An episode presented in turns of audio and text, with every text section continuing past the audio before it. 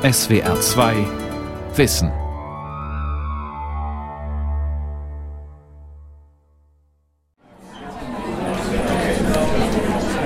Shanghai im Frühjahr 2019. Von der Bar im obersten Stockwerk eines Hochhauses öffnet sich ein atemberaubender Blick auf den Huangpu-Fluss und seine historische Uferpromenade. Hier im Zentrum des alten und des neuen Shanghai spricht der Schriftsteller Chiu Chaolung vor internationalem Publikum. Chiu hat die Figur des Polizeioberinspektors Chen Zhao erfunden, der für seine fiktiven Kriminalfälle in der Megacity Shanghai ermittelt. Als ehrgeiziger Beamter im höheren Polizeidienst ist dieser Chen ein moderner Romanheld.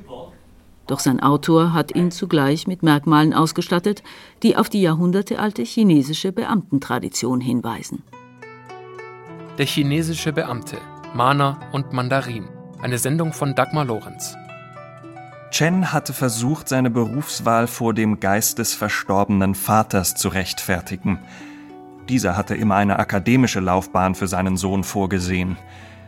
Zu seiner Verteidigung konnte Chen sich immerhin auf eine alte Tradition berufen, die es intellektuell nahelegte, sich in den Dienst des Staates zu stellen. So erklärt Chen seine Berufswahl in Chius Roman Schakale in Shanghai, Oberinspektor Chens achter Fall. Wie geht das zusammen? Ein fiktiver Polizist im kommunistisch-kapitalistischen China von heute und die Beamtentradition im alten China? Die aktuellen Konflikte, die der Schriftsteller Xiu Chaolung in seinen Büchern schildert, reichen zurück in die Vergangenheit des chinesischen Beamtenstaates. Er war gewissermaßen das Rückgrat der chinesischen Zivilisation. Die kaiserlichen Beamten verwalteten einen Agrarstaat, dessen Bevölkerung meist weder lesen noch schreiben konnte. Sie bildeten die kulturtragende Schicht schrieben Gedichte, Romane, gelehrte Abhandlungen und überlieferten historische Ereignisse. Die Europäer nannten die chinesischen Beamten seit dem 16. Jahrhundert Mandarine. In den 1960er Jahren zerstörten Maos Rote Garden neben anderen historischen Kulturgütern auch die Ehrengräber kaiserlicher Beamter. Heute beruft sich die chinesische Regierung wieder stolz auf die Tradition des chinesischen Beamtensystems. Wenn die hohen Mandarine einmal ihren Amtssitz verlassen, dann hat ihr Begleitzug geradezu majestätische Ausmaße. Ein solcher Zug nimmt oft die ganze Straße ein, und die gewöhnlichen Leute drängen sich dann an die Seite und bleiben dort in respektvoller Haltung stehen. So schildert ein französischer Jesuitenpater im 17. Jahrhundert den Auftritt eines chinesischen Beamten in der Öffentlichkeit. Die Szene zeigt, welch hohes Ansehen ein solcher Mandarin im alten China genoss, im Gegensatz etwa zu einem zwar reichen, aber gesellschaftlich eher verachteten Kaufmann. Ein Beamter hatte Privilegien. Er war von Steuern und Arbeitspflichten befreit konnte Ehrentitel erwerben, durfte in Sänften reisen oder auf Pferden reiten, was dem gewöhnlichen Volk nicht gestattet war. Doch auch die Herrscher waren auf die Beamtenschaft angewiesen. Wenn Fremdvölker das Reich eroberten und Rebellen den Kaiser stürzten, brauchten die neuen Herrscher eine bereits eingeführte Verwaltungsstruktur. Und so blieb der Beamtenapparat bis in die Moderne hinein bestehen. Beamte waren Berater am Kaiserhof, Minister und Provinzgouverneure, Militäroffiziere, Steuereintreiber und Zollbeamte, Lehrer, Staatsanwälte, Richter und Polizisten. Aber auch Zensoren, die ihre Amtskollegen beaufsichtigten. Ein moderner Mandarin ist auch die Figur des Oberinspektors Chen, dessen fiktive Kriminalfälle inzwischen auf neun Romane angewachsen sind.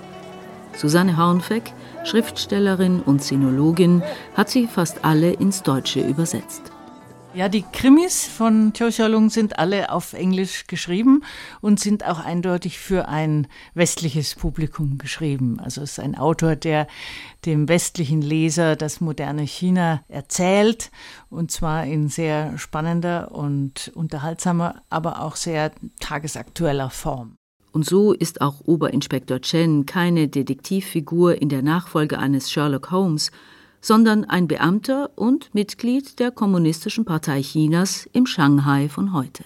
Er könnte nicht Polizist sein, ohne Parteimitglied zu sein, aber er ist eben jemand, der ein sehr starkes Rechtsempfinden hat und er gerät immer wieder in das Dilemma, gegen die Staatsmacht auch sich zu stellen als ermittelnder Beamter, wenn es um korrupte Kader geht oder um die Immobilienblase oder um das Verschwinden irgendwelcher unliebsamer Leute. Inzwischen wusste Chen nicht mehr, was richtig und falsch war. Um in der heutigen Gesellschaft etwas ausrichten zu können, müsste er seine Position als Oberinspektor behalten. Seine Dienstzeit war ein einziger Eiertanz gewesen. Immer in dem Bewusstsein, dass in Chinas Einparteiensystem die Interessen der Partei Vorrang hatten. Alles, was er erreichen konnte, musste zwangsläufig auch zum Nutzen der Partei sein. Nur auf diese Weise hatte er bislang im System überlebt. Die Fälle sind ganz aktuell, steht immer ein konkretes politisches, gesellschaftliches Ereignis dahinter.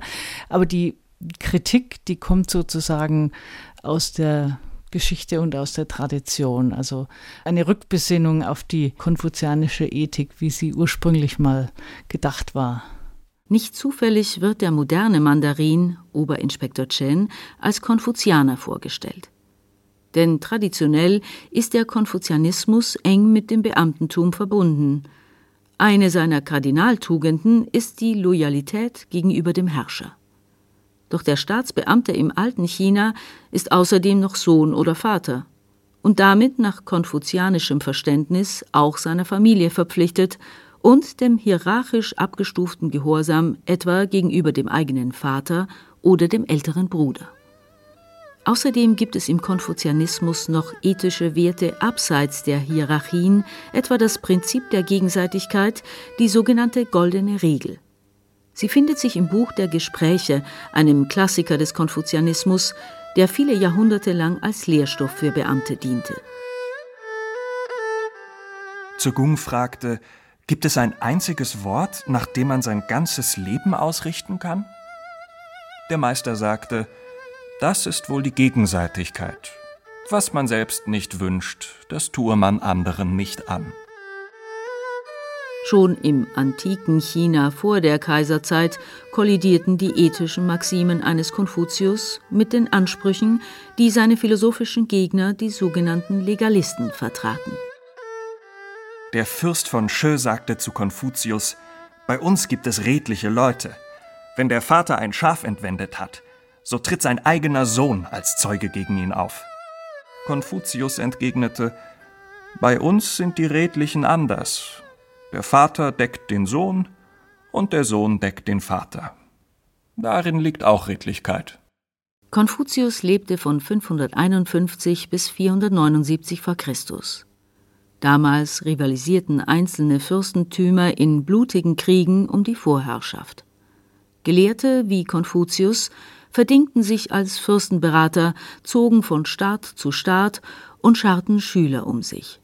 Es entstanden unterschiedliche Denkschulen, darunter auch die Konkurrenten der Konfuzianer, die Legalisten. Sie alle diskutierten, wie ein Staat am besten zu verwalten sei und wie weit die Gehorsamspflicht seiner Diener reichen sollte. Ja, die Legalisten wollen sozusagen einen absoluten Staat, der sich alles unterwirft, insbesondere auch die Familien unterwirft. Und hier ergibt sich schon ein Widerspruch zum Konfuzianismus, der auch will, dass Beamten rekrutiert werden, aber diese Beamten liefern sich dem System nicht aus, so wie die das im Legalismus sollen, sondern sie vertreten verschiedene Interessen. Erklärt Heiner Rötz, Sinologe an der Ruhr-Universität Bochum. Diese verschiedenen Interessen konnten einander durchaus widersprechen. Das bedeutet, Konfuzianische Beamte gerieten unweigerlich in Konflikte. Einmal sind sie loyale Helfer des Herrschers, die eben die Staatsinteressen vertreten. Dann sind sie aber Mitglieder ihrer Familie. Und was macht man im Konfliktfall? Und da haben tatsächlich sich immer wieder Konfuzianer dann auf die Seite der Familie und nicht des Staates gestellt. Aber es gibt noch eine dritte große Instanz und das ist die der moralischen Normen. Und auch hier konnte es zu Reibungen kommen. Also man dient einem Herrscher nicht bedingungslos, sondern da gibt es bestimmte Auflagen moralischer Art. Und wenn der Herrscher diese Auflagen nicht einhält, dann verdient er auch keine Loyalität mehr. In einem Punkt jedoch waren sich Legalisten und Konfuzianer einig. Höhere Verwaltungsposten sollten nicht an die vornehme Herkunft des Amtsinhabers gebunden sein, wie dies etwa in den Adelsgesellschaften Europas üblich war.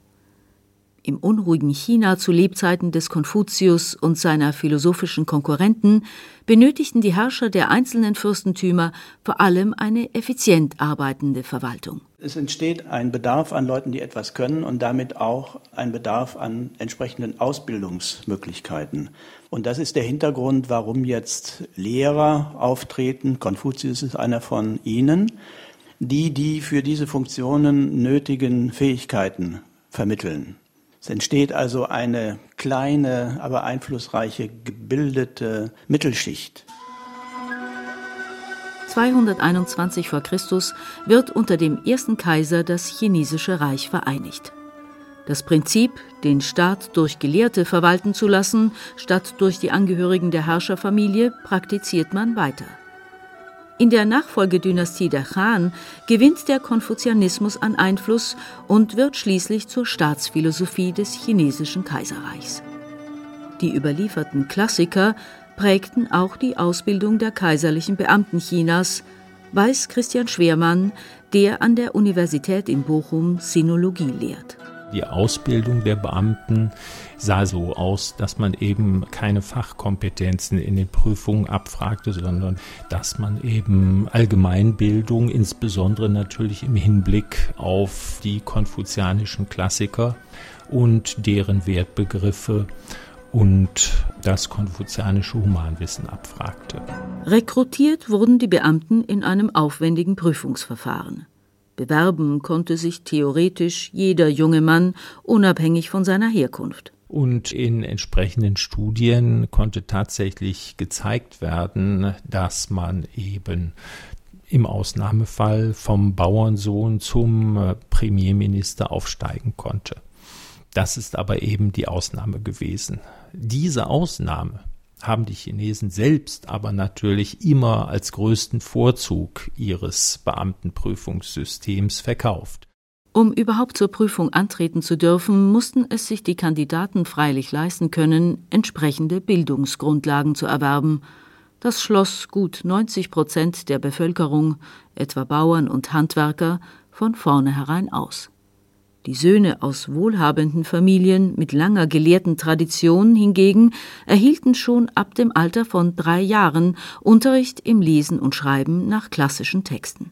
In einer solchen Prüfung wurde dann zum Beispiel ein Ausspruch des Konfuzius als Thema gestellt und der Prüfling hatte dann unter Beweis zu stellen, dass er natürlich erstens sich mit dem Klassiker selbst bestens auskannte, aber auch die dazugehörige Kommentartradition bestens beherrschte. Und es wurde eben erwartet, dass er auf Grundlage dieses angesammelten Schriftgutes den Spruch angemessen auslegte.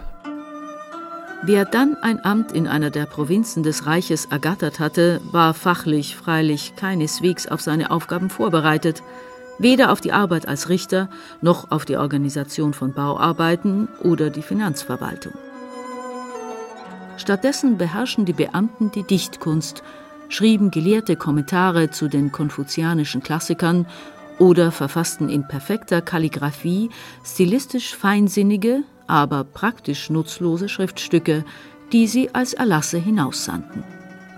Um ihre Durchführung hatten sich dann andere zu kümmern, etwa lokale Untergebene, die es nie gewagt hätten, Kritik an den Plänen ihrer Vorgesetzten zu üben.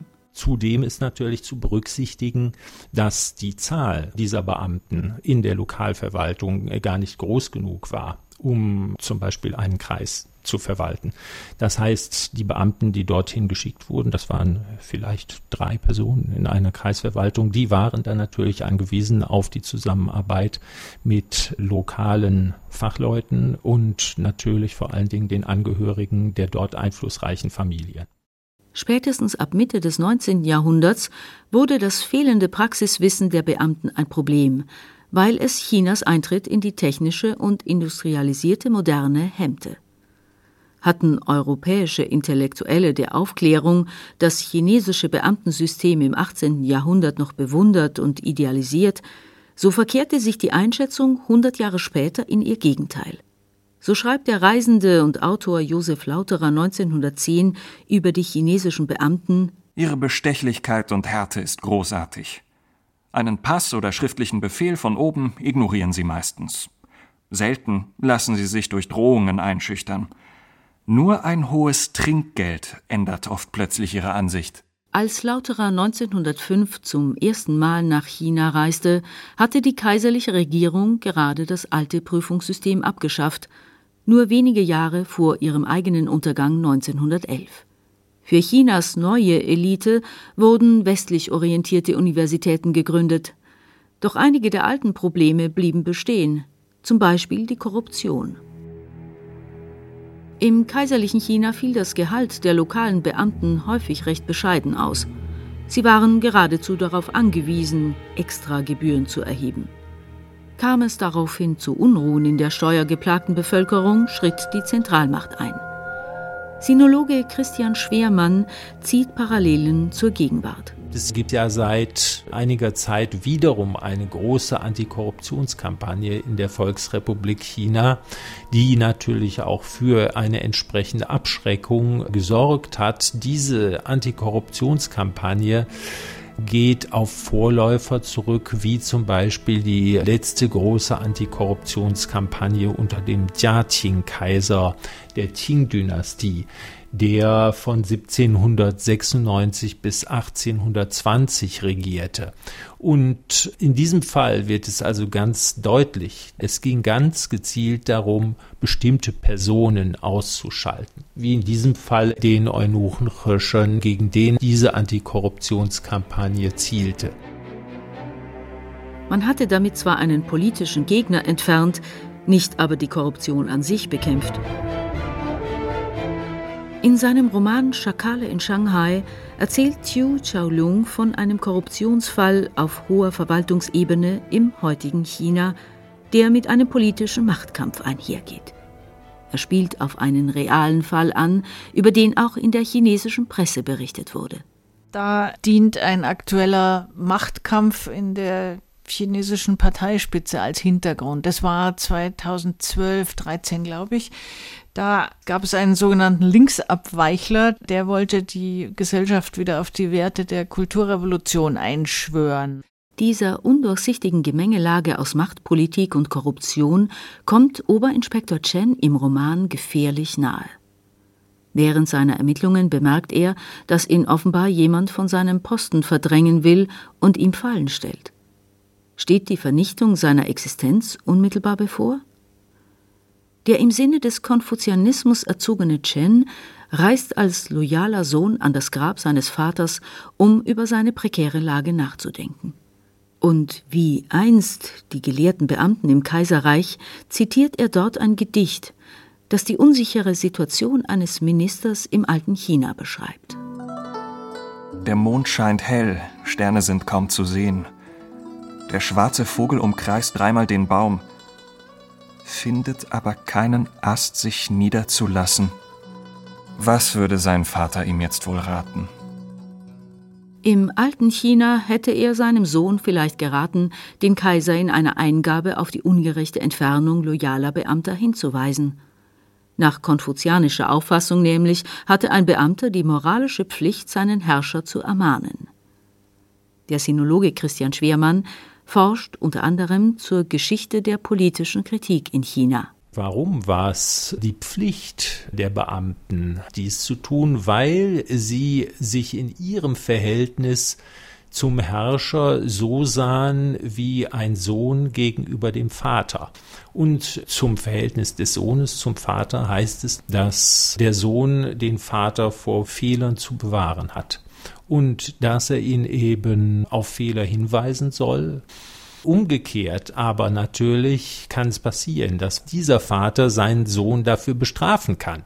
dass er ihn auf einen Fehler hingewiesen hat. Und wenn wir jetzt eben das Verhältnis zwischen Minister und Fürst parallel sehen zu dem Verhältnis zwischen Sohn und Vater, dann verstehen wir, dass eine solche Kritik am Fürsten den Beamten auch das Leben kosten kann.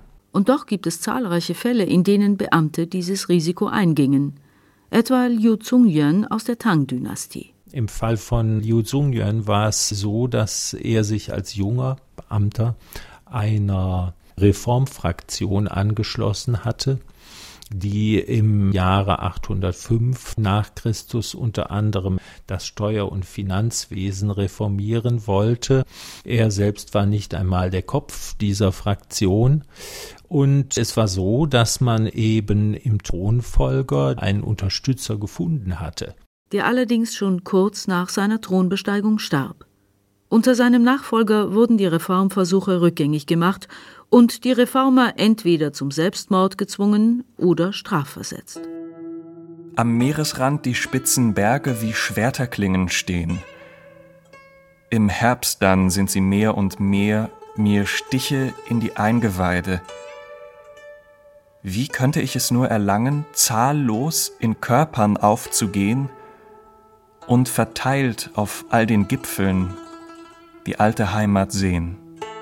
Dieses Gedicht schrieb der heimwehkranke Beamte Liu Zhongyuan, nachdem er in den äußersten Süden des damaligen Reiches verbannt worden war. Das heißt, dass man eben an einen wenig attraktiven Ort in der Peripherie versetzt wurde, unter anderem eben in Malaria verseuchte Gegenden, dass man degradiert wurde und dort haben dann eben berühmte Beamtenliteraten wie Yu Zhongyuan die Literatur verfasst, für die sie eben später bleibend berühmt geworden sind. Dichtung wurde verfasst, aber natürlich auch Erzählungen, Letzten Endes natürlich war es so, dass man als Beamter geradezu ohnmächtig den Ränkespielen der Vorgesetzten beziehungsweise den Stimmungsschwankungen des Herrschers ausgesetzt war.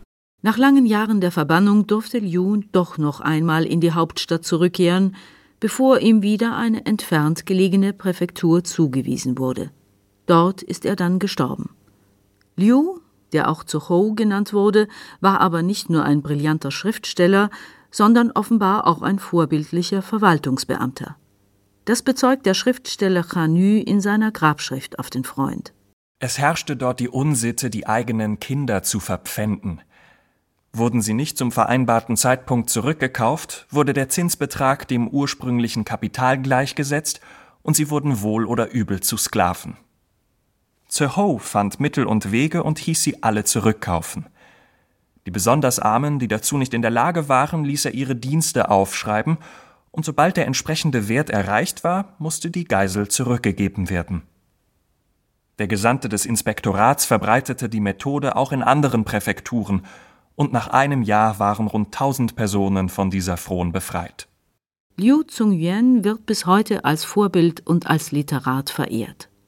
Anderen Beamten errichtete man nach ihrem Tode Denkmäler, einige wurden sogar zu Helden verklärt etwa Bao Zhong, der im 11. Jahrhundert lebte.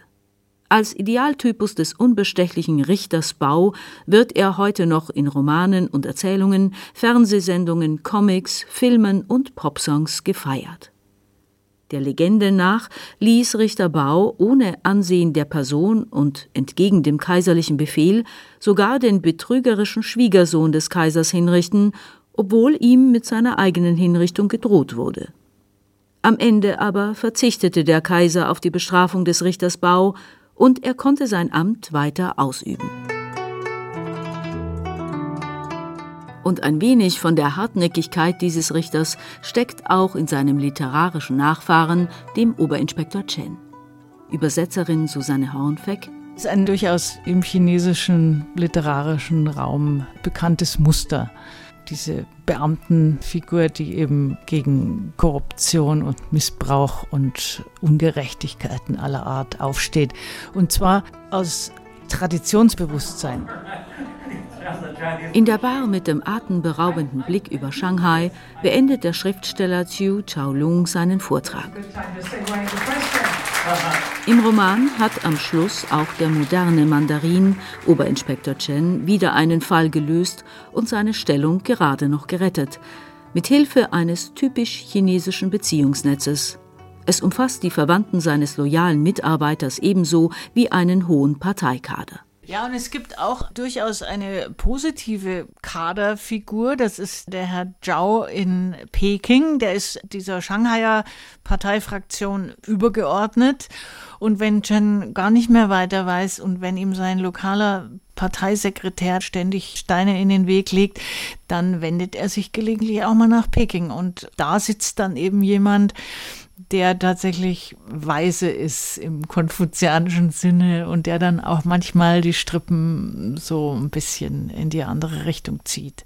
Im realen Leben stehen jungen chinesischen Männern und Frauen heute andere prestige- und erfolgsträchtige Karrierewege offen als das Beamtentum, für das Parteizugehörigkeit die Voraussetzung ist. Immobilienmakler, Banker, Start-up-Unternehmer sind im städtischen China derzeit angesehen.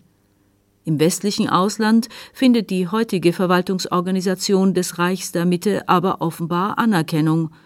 So war 2010 in der Neuen Zürcher Zeitung zu lesen Auf den hohen Verantwortungsebenen gehören die Kader zu den bestausgebildeten Managern Chinas.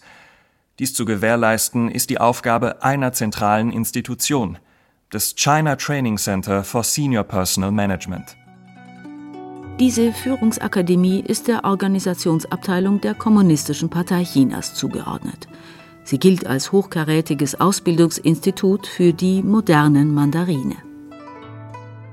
Ob Oberinspektor Chen die Chance bekommt, dereinst eine ähnliche Rolle innerhalb der Parteihierarchie zu spielen? Das weiß allein sein Autor Chiu Chaolung. Sicher ist, wenn ein Beamter stirbt, wird er nach alter chinesischer Vorstellung in ein verwaltetes Jenseits eintreten. Das hört mit dem Tode nicht auf, sondern auch das Jenseits ist nach den Vorstellungen des Diesseits konturiert. Das heißt, entsprechend gibt es natürlich auch eine Verwaltung und eine Beamtenhierarchie im Jenseits. Und auch im Jenseits ist es so, dass hier eben die Beamten einem Monarchen dienen und in seinem Sinne das Reich der Toten verwalten und natürlich auch Rechtsfälle entscheiden.